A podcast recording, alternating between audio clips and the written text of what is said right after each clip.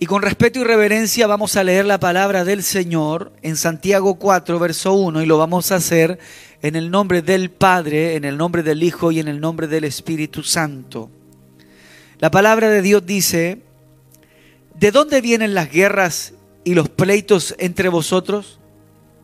¿No es de vuestras pasiones las cuales combaten en vuestros miembros? Codiciáis y no tenéis matáis y ardéis de envidia y no podéis alcanzar. Combatís y lucháis, pero no tenéis lo que deseáis, porque no pedís. Pedís y no recibís, porque pedís mal, para gastar en vuestros deleites. Verso 4. Oh almas adúlteras, ¿no sabéis que la amistad del mundo es enemistad contra Dios? Cualquiera pues que quiera ser amigo del mundo, se constituye enemigo de Dios. Es palabra del Señor. Vamos a orar al Señor en esta mañana para pedir una bendición por medio de su palabra.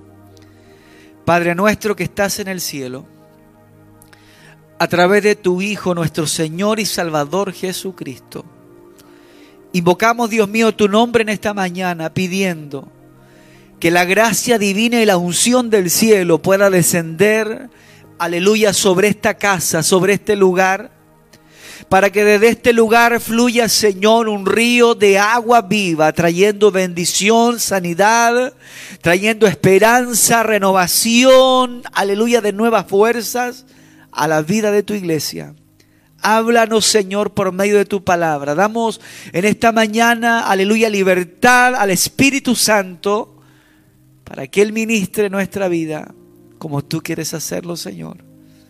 Bendícenos, oh Dios, que mientras tu palabra, aleluya, sea predicada, tu palabra pueda recobrar vida, Señor. Pueda hacer vida en nosotros en esta mañana. Que no sea solo una lectura, que no sea aleluya, en esta mañana una exhortación, una explicación, sino que el sazón de tu presencia pueda acompañar tu palabra. Te lo pedimos, oh Dios, en el nombre de Jesús, aleluya. Hay presencia de Dios, aleluya, santo es el Señor. Bendito es el nombre del Señor. La amistad con el mundo la amistad con el mundo. Fíjese que Dios habla de algo bien delicado aquí y Dios está hablando de la amistad. No dice de estar en el mundo, no dice de vivir en el mundo, sino habla de hacerse amigo del mundo. Hablamos algunas semanas atrás que es distinto conocer gente que ser amigo de la gente. Usted puede conocer una ciudad, pero ser amigo de la gente que vive en esa ciudad es distinto. Y Dios hace la diferencia. Dios dice, cuidado. No cuidado con estar en el mundo. Dice, cuidado con hacerte amigo del mundo en el que tú estás. Santo es el nombre del Señor. Y él agrega y hace una pregunta. Dice, ¿y acaso ustedes no saben en Santiago 4, verso 4? Que la amistad del mundo, ese es el problema. No es el estar en una ciudad, en una región, en un país o en una capital. Habla de, no sabes que el relacionarte más allá con el mundo, no sabes que el tener intimidad más allá de lo debido con el mundo, no sabes que pasar el límite hacia el mundo te separa de Dios, te separa de Dios. Eso es lo que está diciendo. La amistad del mundo es enemistad con Dios. Entre más relación tienes con el mundo, más te alejas de Dios. Entre más contacto y cercanía tienes con las cosas que están en el mundo, menos contacto y menos cercanía tenemos con Dios. Y eso para todos nosotros es malo. Eso es muy malo. El Señor está dando una explicación acá del por qué las guerras y los conflictos entre los hombres y algo que no podemos desmentir y creo que muchos hemos vivido las consecuencias de aquello. El apóstol dice, pero yo veo otra ley en mis miembros, Romanos 7:23, que se revela contra la ley de mi mente y me lleva cautivo a la, ley a la ley del pecado que está en mis miembros. Está diciendo en Romanos 7 que hay una lucha constante en tu vida que tu carne batalla con tu vida todos los días para que mantengas una relación más estrecha con el mundo, porque el diablo sabe que entre más estrecha es tu relación con el mundo, más distante será tu relación con el Creador. Y ahí dice claramente, ¿de dónde vienen los problemas? Cuando usted tiene problemas, cuando usted dice, pastor, yo tengo problemas, yo tengo lucha, tengo grandes dificultades. La Biblia dice en Santiago, ¿de dónde vienen los problemas? ¿De dónde vienen los pleitos? ¿De dónde vienen los conflictos entre ustedes? No vienen de Dios. Por lo tanto, no podemos culpar a Dios de lo que nos pasa, no podemos culpar a Dios de nuestra angustia, no podemos culpar a Cristo de nuestra tristeza, no podemos culpar a Cristo del desorden que pueda haber en la vida de muchas personas, de las divisiones que pueda haber en una familia, entre hermanos, entre parientes. Porque todas esas divisiones, dice Santiago 4, todas esas guerras, todos esos pleitos, vienen del mundo. Y es una lucha que está entre la parte humana y la vida espiritual. ¿Qué es lo que hay en el mundo? Codicia, dice Santiago. La gente se mata, la gente arde de envidia tratan de alcanzar cosas, no las logran, combaten y tratan de luchar, pero no tienen nada. Desean cosas, pero no pueden lograrlas. Porque pareciera que el mundo nos presenta un escenario de falsedades. Cuando en realidad es así. Son señuelos, ilusiones que el mundo te presenta para que te acerques a Él y te separes de Dios. David decía, he aquí en maldad he sido formado y en pecado me concibió mi madre. Hay una naturaleza en nosotros que nos atrae hacia el mundo. Y eso está dañando la vida de muchas personas. Tu vida siempre será más inclinada, nuestra vida será siempre inclinada más a las cosas del mundo y menos a las cosas de Dios. Y eso es peligroso porque una vida sin Dios es una vida desamparada, es una vida desprotegida. El Nuevo Testamento dice en 1 de Juan 2.15, no ames al mundo ni nada de lo que está en él, ni, ni nada de lo que hay en el mundo. Porque si alguien ama al mundo, no tiene el amor del Padre.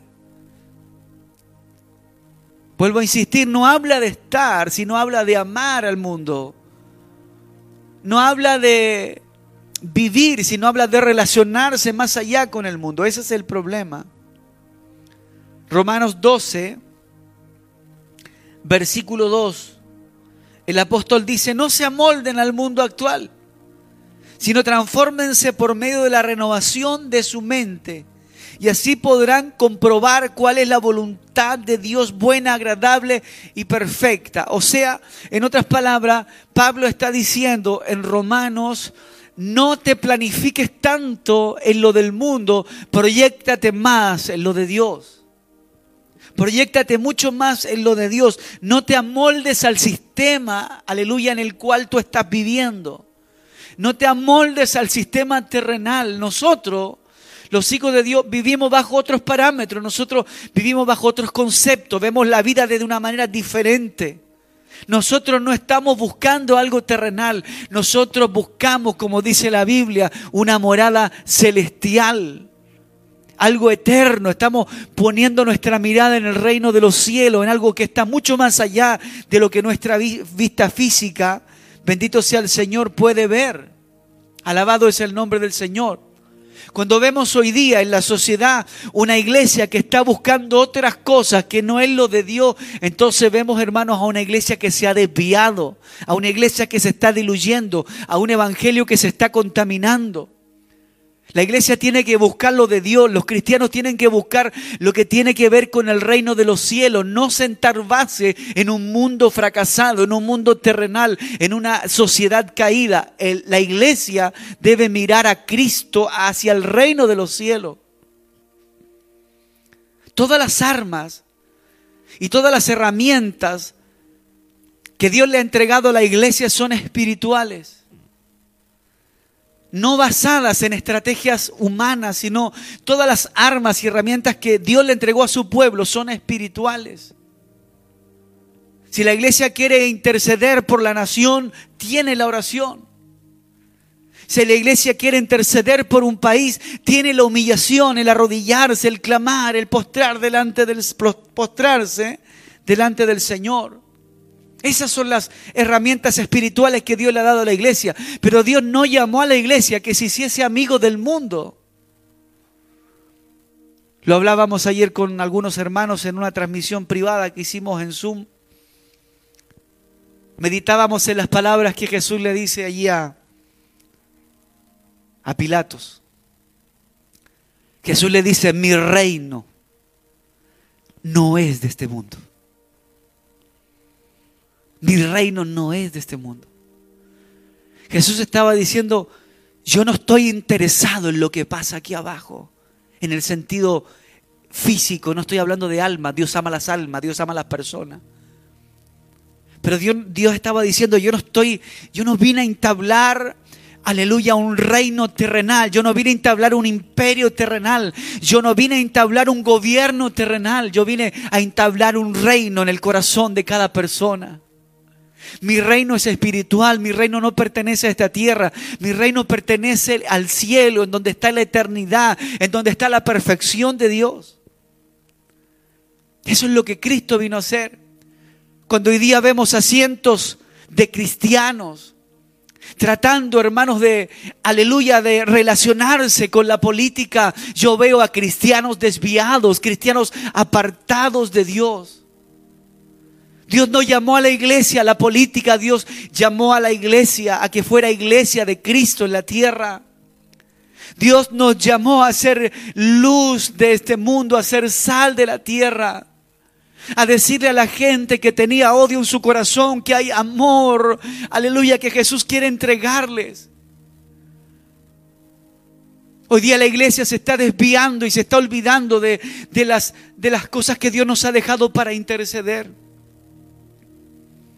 Hablábamos en la mañana de lo que decía Segunda de Crónicas, si se humillase mi pueblo, sobre el cual mi nombre es invocado, lloraren y buscaré mi rostro. Yo iré desde los cielos, perdonaré sus pecados, sanaré su tierra. Esas son las herramientas. Si la iglesia quiere interceder por un país, hágalo a través de la oración.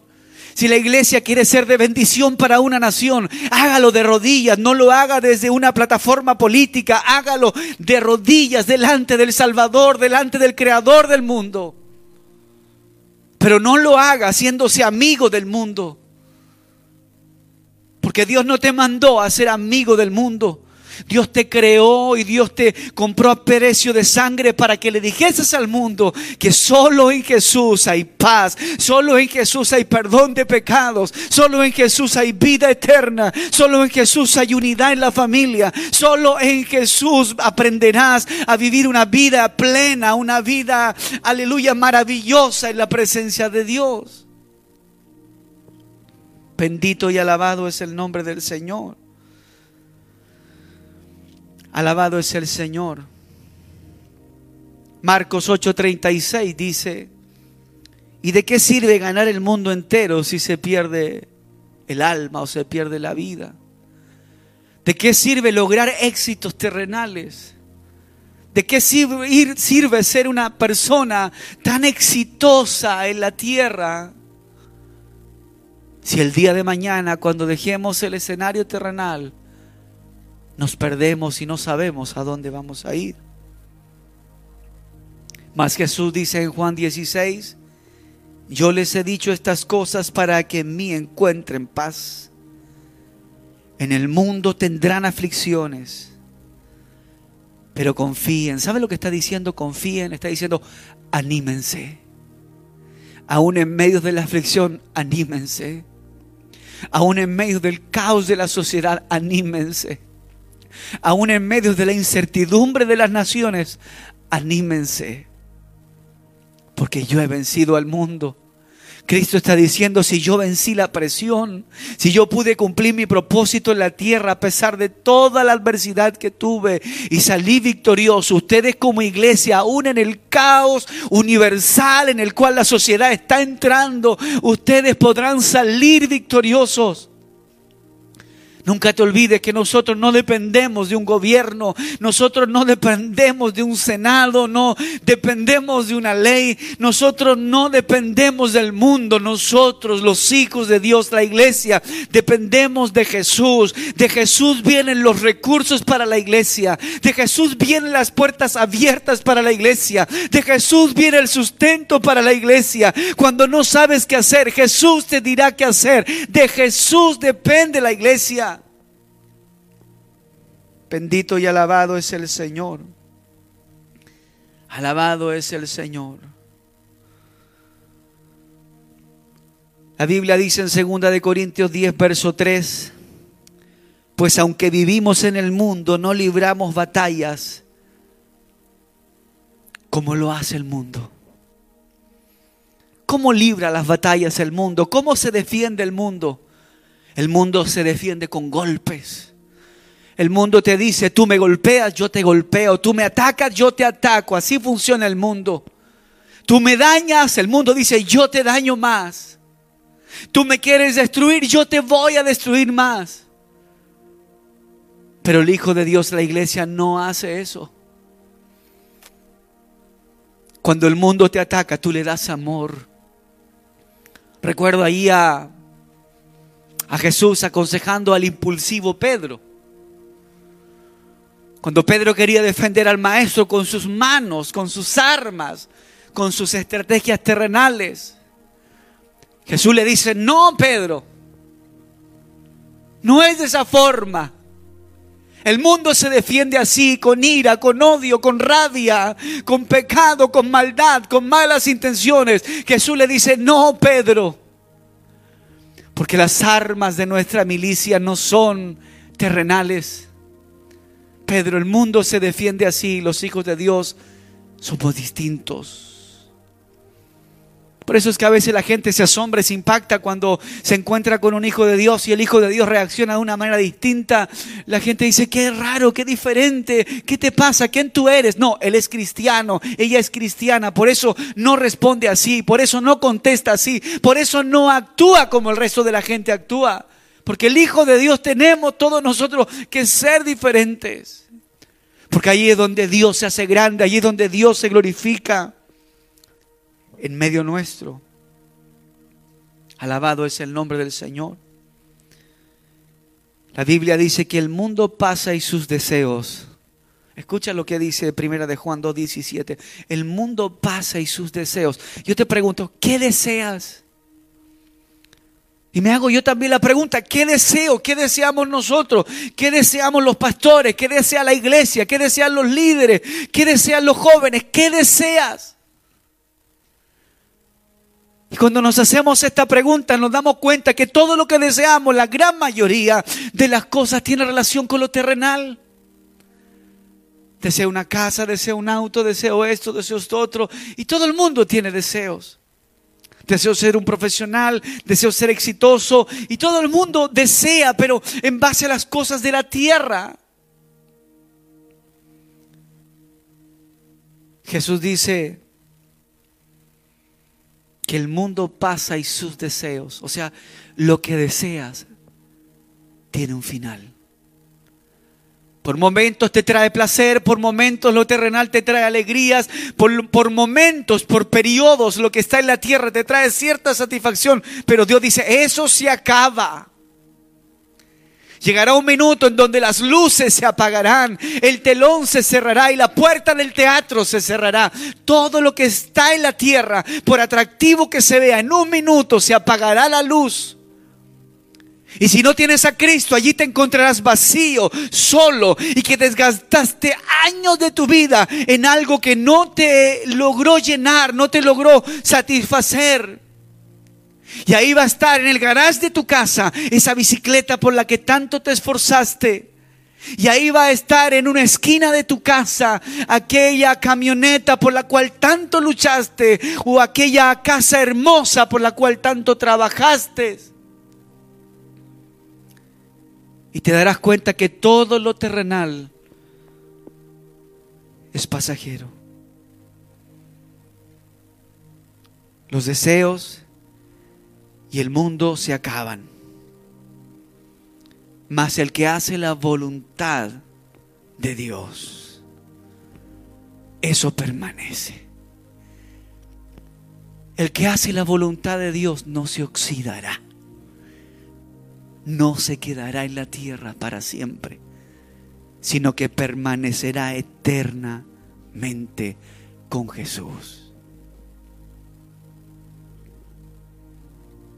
Porque nada de lo que hay en el mundo, los malos deseos del cuerpo, la codicia de los ojos y la arrogancia de la vida, proviene del Padre, sino del mundo. Iglesia, estamos en el mundo, pero no somos del mundo. Tienes un nombre y un apellido terrenal, pero en el cielo serás conocido de otra manera. Estamos aquí, pero no somos de aquí. Por lo tanto, no hagamos tantos planes aquí abajo sino solamente los justos y necesarios que Dios respalda y coloca en su palabra para las personas. Pero Dios no nos, no nos ha llamado a entablar reinos terrenales, a edificar edificios y castillos terrenales. Dios nos ha llamado a poner nuestra mirada en el cielo. La amistad del mundo es peligrosa. La relación con el mundo lleva al hombre a una separación con Dios. Por eso hoy día tenemos a gente que no tiene oraciones respondidas, porque el mundo los ha llevado a caer en desobediencia, en indiferencia, en desprecio a Dios. La terquedad y los pecados ocultos, la negligencia, la iniquidad y la inestabilidad que el mundo les ha dado, porque ya a muchos el mundo los ha absorbido, ha generado que ya muchas oraciones no sean contestadas, porque hay gente que quiere que Dios les conteste, pero andan de la mano con el mundo. Y a nadie que ande de la mano y de amigo con el mundo, Dios le responderá. Porque cuando tú le tomas la mano al mundo, le estás diciendo a Dios, Dios, tú no me interesas. Por eso decimos que por la palabra, la amistad con el mundo le hace daño a la gente. Alabado es el nombre del Señor. Bendito es el nombre del Señor. Dios nos llama a nosotros, a la iglesia, en Romanos 6, a que no presentemos nuestros miembros al pecado como instrumentos de iniquidad, sino que nos presentemos nosotros como vivos de entre los muertos y que nuestros miembros sean instrumentos de justicia. No prestes tu vida para apoyar las obras del mundo. Dispone tu vida para que tu vida sea utilizada para la justicia de Dios en esta tierra. Yo quiero orar en esta mañana, porque creo que de alguna manera Dios por su palabra nos está centrando a cada uno de nosotros. Y si Dios te habló, queremos orar a Dios para que esta palabra provoque un efecto aún mucho más poderoso en tu corazón y en tu vida. Padre, muchas gracias le damos en el nombre de Jesús por darnos, Dios mío, la bendición de oír tu palabra. Tu palabra nos centra, Señor. Tu palabra encamina nuestra vida en esta tierra. Tu palabra nos remece, nos corrige. Y yo te doy gracias por ella. Porque sin tu palabra, Señor Jesús, no sabríamos qué hacer. No seríamos aconsejados correctamente. No conoceríamos lo que verdaderamente Jesús tú quieres transmitirnos. Pero gracias a tu palabra, hoy conocemos tu voluntad. Señor, estamos en el mundo, pero no somos del mundo. Nuestra ciudadanía no es de esta tierra, sino que nuestra ciudadanía es del reino de los cielos.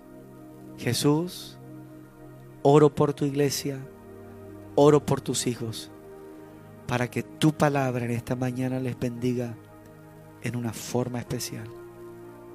Amén.